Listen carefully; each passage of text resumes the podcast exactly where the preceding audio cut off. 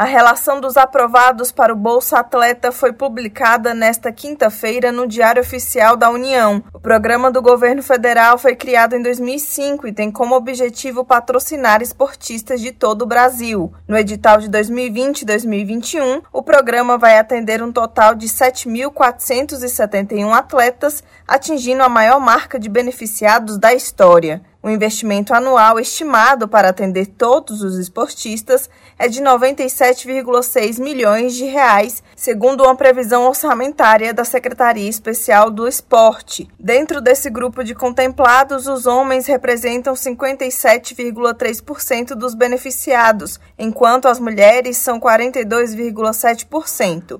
5.560 são praticantes de modalidades olímpicas e 1.637 de paralímpicas. Reportagem Larissa Lago.